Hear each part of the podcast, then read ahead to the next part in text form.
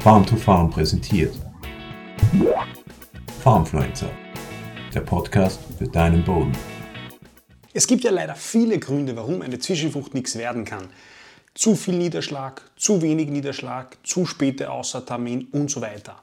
Ein Grund, den ich selbst auch gar nicht so am Radar hatte, das sind Herbizidrückstände aus der vorherigen Kultur. Rapsanbauer kennen das Thema besser. Insbesondere Sulfonylharnstoffe haben die Eigenschaft, dass sie ähm, unter bestimmten Bedingungen in der, nach der äh, Applikation bei der Folgekultur noch negative Auswirkungen haben. Das heißt, dass noch äh, Rückstände im Boden sind und dass diese, äh, dass diese Bodenwirkung der Herbizide gegen bestimmte Zwischenfrüchte äh, wirken kann. Das heißt, dass die im Wachstum gehemmt werden können. Ein Beispiel für diese Sulfonylharnstoffe ist Atlantis, ein Gräserherbizid oder aber auch Konzert SX. Äh, all diese Produkte haben das Risiko und warum besonders nach einem trockenen Jahr?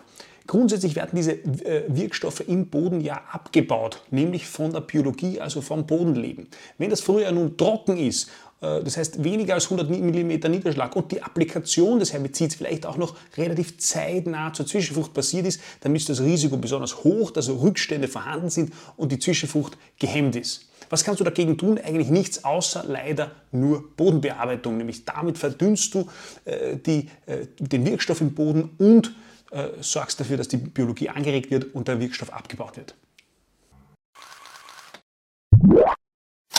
Farm to Farm präsentiert.